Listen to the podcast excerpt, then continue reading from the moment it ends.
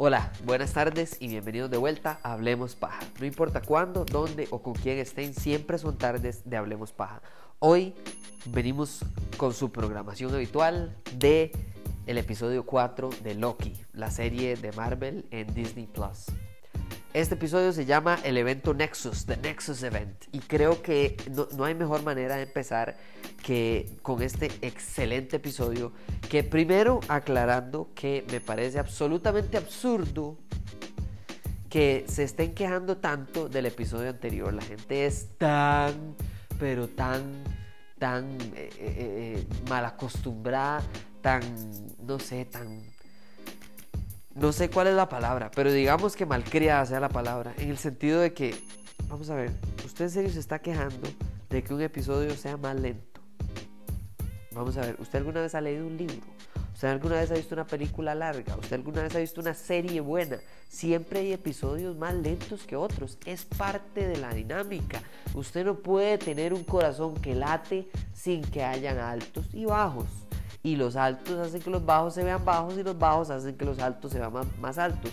Claro, no estoy hablando de médicamente, no estoy analizando un electrocardiograma, estoy haciendo una comparación en el sentido de que no, si no hay un movimiento, si no hay altos y bajos, en resumen, está muerto. ¿verdad? Y entonces lo importante para mí de la serie no es que sea una curva ahí perfectamente ahí para arriba y todo siempre para arriba y siempre para arriba.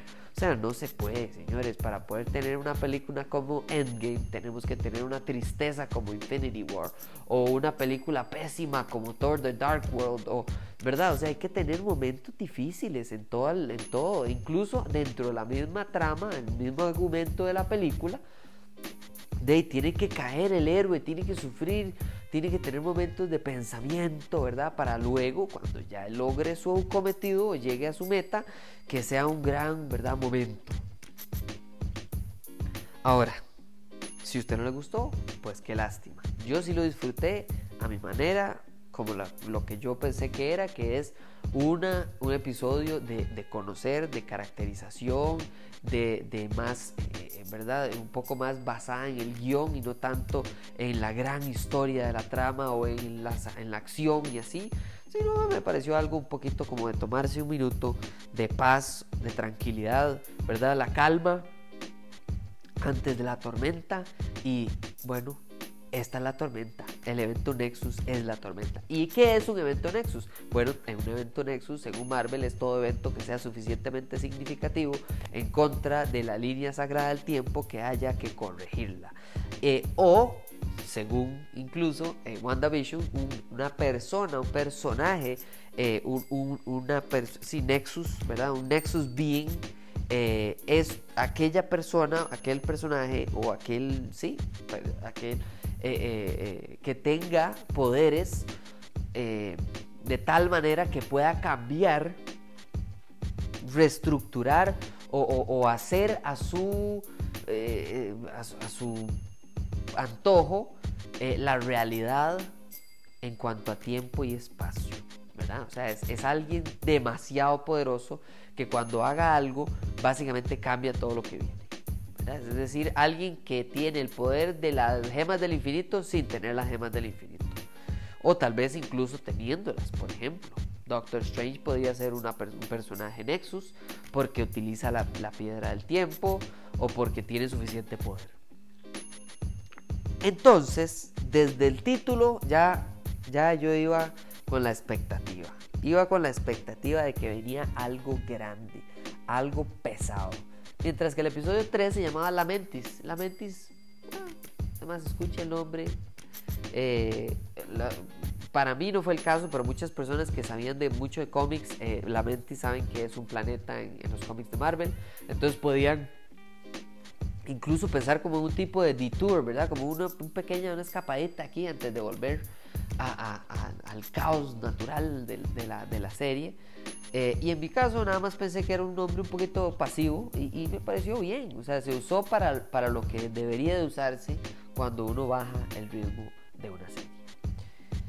Nexus Event, en cambio, empieza con música que me pareció o me recordó por lo menos el baile del guasón en la película de, Joaquín Phoenix cuando él finalmente se convierte en el guasón y está en el baño público donde se pone a bailar después de haber asesinado por primera vez. Y no estoy comparando al guasón con, con Lady Loki eh, o en este bueno con Sylvie no le llamemos Lady Loki pero bueno ya parece ser que son Loki todos.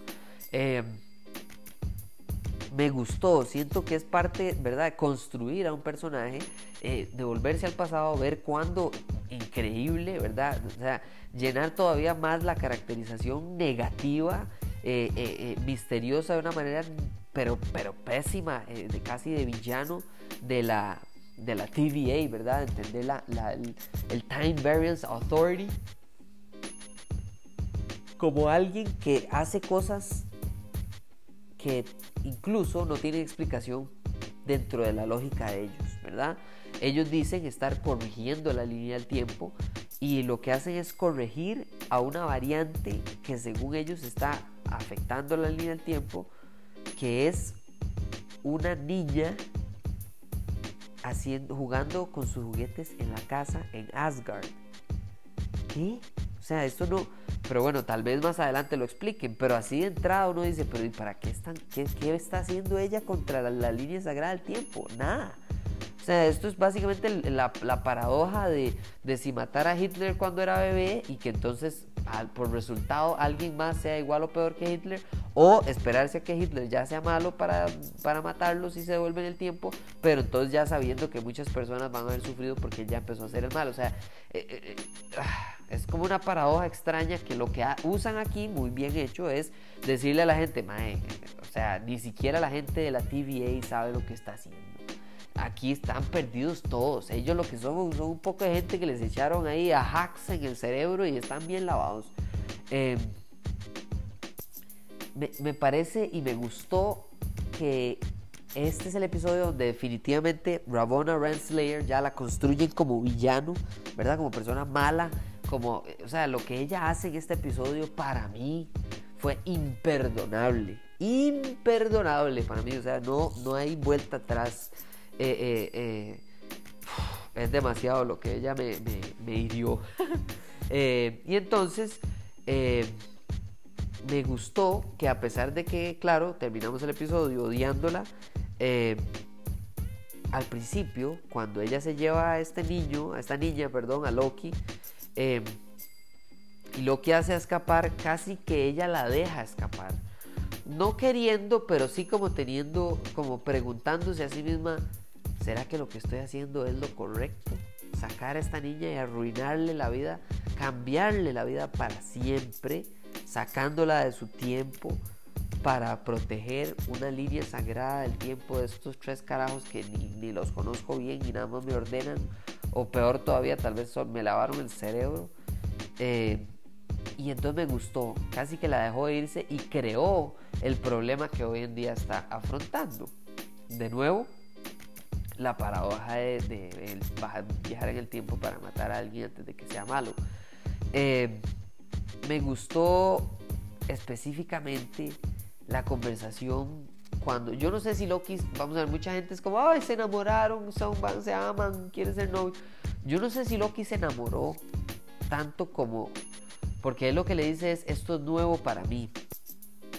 Y yo lo que, yo lo que creo es que lo que es nuevo durante ese momento, que ya el mundo se va a acabar, que ella fue honesta con él, directa, le contó, se abrió eh, y, le dijo como, mire, es que esta es mi intención, así es como yo nací, y, volví a nacer, ¿verdad? Porque nací de, mis papás, eh, bueno, o adoptada, pero, pero volví a nacer cuando me sacaron de mi tiempo y ya nunca más podría volver. Eh, y he vivido y, y, sido criada por mí misma eh, en múltiples armagedones, ¿verdad? del mundo, del universo, o sea, no, es terrible, ¿verdad? Y entonces, por primera vez, Loki no se siente solo. Por primera vez Loki no se siente solo. Y yo me puse a pensar cuándo esto podría ser real en el tiempo de Loki. En el tiempo, digamos, si no lo hubieran interrumpido. Y yo creo que es Thor Ragnarok. En la película de Thor Ragnarok, cuando él va en el ascensor junto con Thor, y Thor le dice, es que a mí me encantaría eh, eh, luchar a, su lado eh, y, siempre tenerlo como hermano que admiro y que tengo. Yo sé que usted va a ser usted y yo voy a ser yo y vamos a tener que ir por nuestros lados separados. Y Loki por primera vez vuelve a ver a su hermano con cara de como, wow, este mae yo creo que tal vez no sea tan malo. Aún así, luego de esa, de esa andada en, en, ascensor, trata de traicionarlo y bueno, Thor sabe, ¿verdad? Thor sabe cómo es el hermano y bueno, todo lo que pasó en la película. Pero lo que me gusta es que, claro, este Loki no ha tenido ese momento, no ha tenido ese momento con su hermano en el que se sintió acompañado, que se sintió, que sintió empatía o simpatía, ¿verdad? Y eh, aquí llega esta otra Loki que, ¿verdad? Que él empieza odiándola eh, o, empieza ni siquiera odiándola, como no, entendiéndola, después, después más bien eh, subestimándola y finalmente casi que agradeciendo el hecho de estar ahí con ella. Y creo, no sé si se enamoró, tal vez se enamoró, no sé. Pero me encantó que eso fuera lo que hiciera que, número uno, los encontraran y los salvaran. Y número dos, lo que causó el desenlace de este episodio. Vamos a este corte comercial y volvemos con más detalles de este buenísimo episodio 4.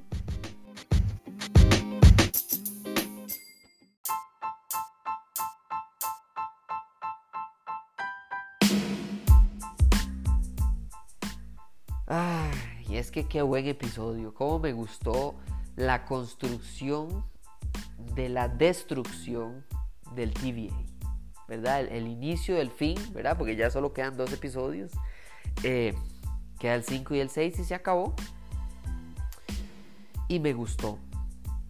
Me gustó la ejecución de meterle una idea a alguien en la cabeza sin forzarlo por medio de la audiencia. ¿A qué me refiero? Eh, Owen Wilson, como personaje Mobius, eh, siempre se nota que él tiene simpatía, que él es una persona buena, que le han lavado el cerebro contra su voluntad y por ende él lo que tiene es lo que defiende, pero es una persona que, ¿verdad? que va a defender lo de él, que va a ser eh, fiel y, quedarse, ¿verdad? tener sus principios y protegerlos y ser lo más inquebrantable posible.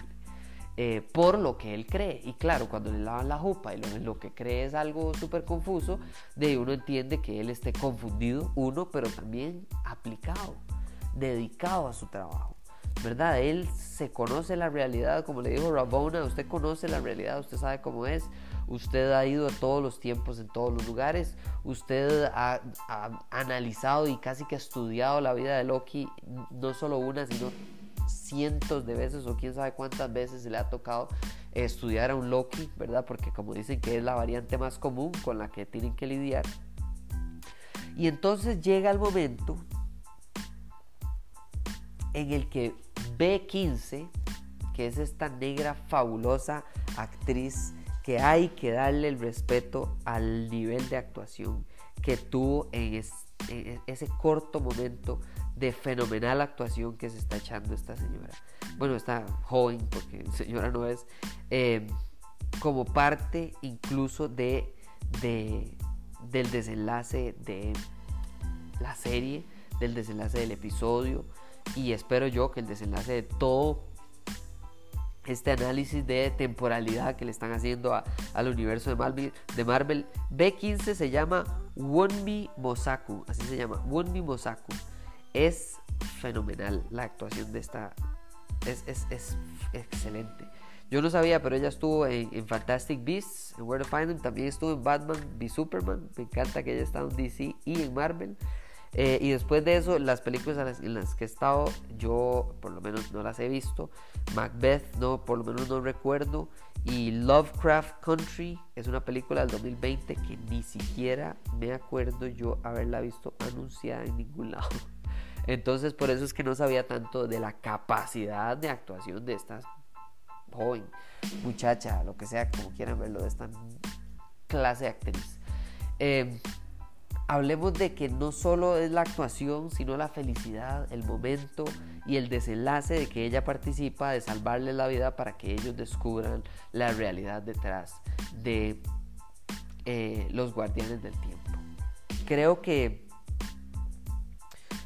me gusta que pasamos en un episodio de no tener una explicación de por qué ellos raptan a una, a una niña de su tiempo, de por qué siempre que enfocan a los guardianes del tiempo, enfocan al del centro. Eh, pero no de una manera como hay tres, hay uno en el centro, no, no, sino que se enfocan en el centro y hacen el zoom para afuera. Cuando eran las estatuas, se enfocan y hacen el zoom para afuera. Se yo creo que es como la idea de individualizar a ese guardián del tiempo, porque en realidad ya vimos que uno son falsos, así a lo, a lo el mago de Oz, pero también entender que no es un consejo de guardianes del tiempo, sino que es un mae. Estamos hablando de un villano, de un Thanos, de un, lo que yo creo, Khan el Conquistador, eh, que me parecería absolutamente genial porque es, una, es un nivel de amenaza eh, mayor incluso que Thanos y, me encanta porque lo pueden alargar, llevar a un paso lento y desarrollarlo y crear otra vez un villano eh, complejo, completo y, temible eh, de la manera que hicieron con Thanos antes de Infinity War y durante Infinity War. Me parece fenomenal. Creo que me gusta el crecimiento de personaje que demuestra la serie hasta este momento, porque B15, por ejemplo, enfoquémonos en esta excelente actriz, empieza odiando a Loki, empieza criticando cada cosa y cada palabra que sale de la boca de este Mae, eh, le quita el armamento, no confía en él en ningún momento y termina salvándole la vida, creyendo en ellos y agradeciéndoles por liberarla del lavado cerebral que le hicieron eh, en el TVA o los Guardianes del Tiempo o quien sea que le haya hecho el lavado cerebro. O sea que creo que me gusta, me gusta que que llegamos al momento en el que lamentablemente ya Mobius cree en Loki, eh, B15 cree en Sylvie y lamentablemente perdemos, o es, por lo menos eso creemos, pero perdemos a, a Mobius con un discurso hermoso de que si, si pudiera ir a algún lugar y algún tiempo, a donde iría es de donde sea que yo soy e incluso quizá tenía mi propio jet ski. Es, es la atención a los detalles, es, es, es, la, la letra fina dentro de la preciosa construcción de un personaje, la empatía de la audiencia hacia alguien dentro de una serie acerca de personas con la, lavadas del cerebro que creen que están salvando al mundo, arreglando el tiempo. Escuche la clase de locura, de ciencia ficción, de, de, cómics que estamos hablando en esta serie y básicamente en el universo. Tanto así que incluso Mobius mismo nos habla de que ahí han lidiado con titanes, eh, han lidiado con eh, Kree, ¿verdad? Que es la raza esa mala de, Capitana Marvel. Y vampiros dándonos una pista, ¿verdad? De que número uno existen y número dos, no se olviden de que viene Blade con Mahershala Ali, ¿verdad? Que es la película que va a estar genial y fenomenal. Eh, pero de ahí se nos va, se nos va Mobius. Fue un momento donde yo todo respeto o toda mínima esperanza de recuperar a Rabona Renslayer y que tal vez fuera una persona buena, se desapareció. ¿Verdad? Pero de una manera muy diferente a, por ejemplo, no sé, en Spider-Man, la segunda, eh, Far From Home, que es la que salió después de, después de Endgame. Eh, yo, como un amante de, las, de, los, de, las, de las series animadas de Spider-Man de los noventas, eh, estaba totalmente al día de saber que Misterio es un villano pésimo, excelente, excelentemente malo, pero ¿verdad? la película lo empieza a poner como que no, como que tal vez es de otra realidad, como que tal vez esto y lo otro, y entonces yo tal vez estaba dispuesto a darle una oportunidad, pero no me sorprendió. ¿verdad? No me sorprendió de la misma manera que no me va a sorprender si, eh, si es eh, Kang el Conquistador el villano de todo Marvel para esta nueva etapa. Pero Ravonna Renslayer sí, porque de Ravonna Renslayer yo lo único que sabía era que estaba relacionada con Kang el Conquistador, incluso que la presentan como la princesa Renslayer o algo así en los cómics, pero eso no es lo importante. Lo importante es que yo no sabía si era buena y se hacía mala, si era mala y se hacía buena, si era mala y siempre es mala, si es antihéroe o héroe, si es villano, si es no, o sea, eso no, ¿verdad? Lo único que sé es que está relacionada a Kang el Conquistador. Eso es todo. Y entonces yo estaba dispuesto a darle una oportunidad. Y cuando mata, entre comillas, o resetea o corta, digamos, de la, de la, elimina de la línea del tiempo a Mobius, ay, ya ahora sí, para mí ese personaje ya no se puede jamás tomar como alguien bueno. Ya no puede cambiar. Ya no hay más. No hay vuelta para atrás. Y entonces lo que me gusta es que ya me generan esta expectativa de que ya ahora sí hay que odiarla. Además de eso, me demuestran que los guardianes del tiempo eran, ¿verdad? Un mago de Oz, ¿verdad? En el que es, es una farsa, es una mentira enfrente nuestra. Y agarran y nos demuestran un momento dramático, un momento grande de actuación en el que Loki está hablando con Sylvie y le dice, esto es nuevo para mí, donde yo insisto que creo que no es enamoramiento, que es que él por primera vez no se siente solo, que es incluso lo que le dice a Lady Sif cuando lo están castigando, ¿verdad? Y está haciendo lo mismo otra vez y otra vez.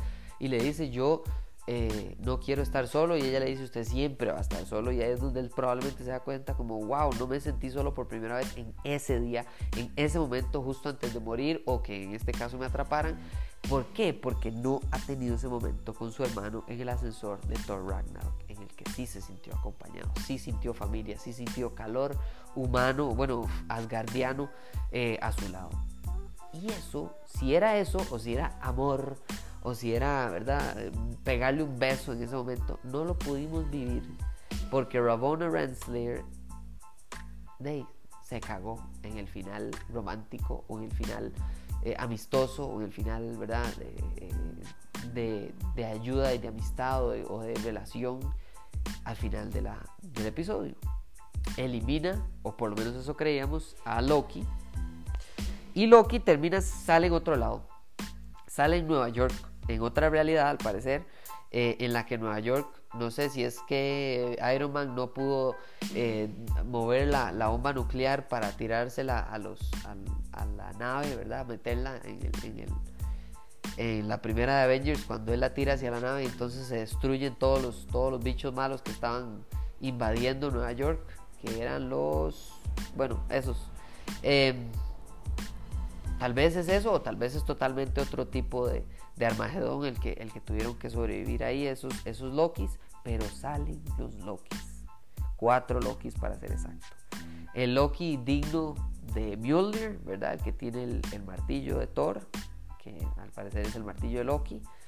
Eh, Kid Loki, que para mí es uno de mis favoritos porque es de los pocos Lokis que yo ya conocía antes de Avengers, ¿verdad? Antes de las películas de Avengers y de Thor. Yo ya conocía un Loki y solo lo conocía de niño. Esos eran los cómics que yo había leído.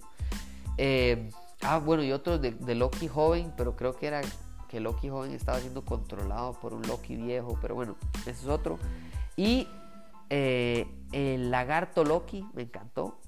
Me encantó Lagarto Loki. Ojalá hable. Yo no sé cómo, cómo esperaremos que sea este Loki Lagarto, pero bueno. Y por último, el, Loki de, los, de los cómics. Loki con el traje, eh, eh, ¿verdad? Viejísimo, súper eh, cliché de, los, de los libros de cómics de, de, cuando Loki estaba empezando como personaje, ¿verdad? Que es como un Loki más viejo, más descuidado, más panzón, más, ¿verdad? y me encantó porque me gusta que no sabemos qué pasó, qué le pasó a Nueva York, por qué estamos en Nueva York, cómo fue que no lo resetearon o si lo resetearon y llegó ahí, por qué es. Eh, y todas esas preguntas lo que nos llevan es al siguiente episodio para... Esta fue la introducción, ahora viene el desarrollo y luego la conclusión eh, de ya el cierre de esta serie. Ojalá les haya gustado, ojalá les haya gustado también el episodio. Me, bueno, no me gustó, no me gustó, no, me sentí un poco eh, eh, apagado, digamos, de que no les haya, no, no, les había atraído tanto el episodio 3 como a mí, pero bueno, tal vez es que eh, lo analizo desde un punto de vista muy positivo, no sé, pero bueno, a mí sí me gustaron mucho. Hasta el momento creo que Loki ha sido la serie más, más fuerte o más de mejor calidad como serie en comparación a todas las demás. No digo que sea mi favorita o no, pero pero sí hasta el momento creo que es la mejor en cuanto a ejecución de una serie eh, corta como esta de Marvel. Y, espero que en adelante esta, esta unión de Loki sea fenomenal y nos lleve a algo, nos lleve a, no sé, conocer el villano de toda la saga que viene de Marvel o haya una sorpresa, tal vez de un cameo eh, de algún otro personaje principal, ¿verdad? Importante, ya que estamos jugando con tiempo, eh, o pistas incluso, tal vez de, películas en adelante, pero yo estoy encima de todo y, con ganas de ver el episodio. Si no fuera porque tengo que trabajar, vería el episodio unas cuatro veces más porque ocupo analizar cada punto en cada I. Y, bueno, desahogarme aquí con ustedes. Muchísimas gracias por escuchar el episodio. Recomiéndenlo, compártenlo y espero que les haya gustado tanto el episodio como el podcast. Eh, volvemos con tecnología y también otro montón de sobre películas.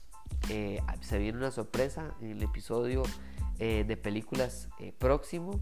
se viene una sorpresa como pocas de buena. ojalá me sigan en redes sociales, en Twitter, Instagram. Eh, Facebook, eh, YouTube, en todo lado como Hablemos Paja CR, porque la sorpresa que se viene es grande y, me encanta, me parece un buen momento para anunciar eh, una colaboración y creo que ya con eso les dije todo. Así que muchísimas gracias por escuchar el podcast. Nos hablamos en la próxima. Chao.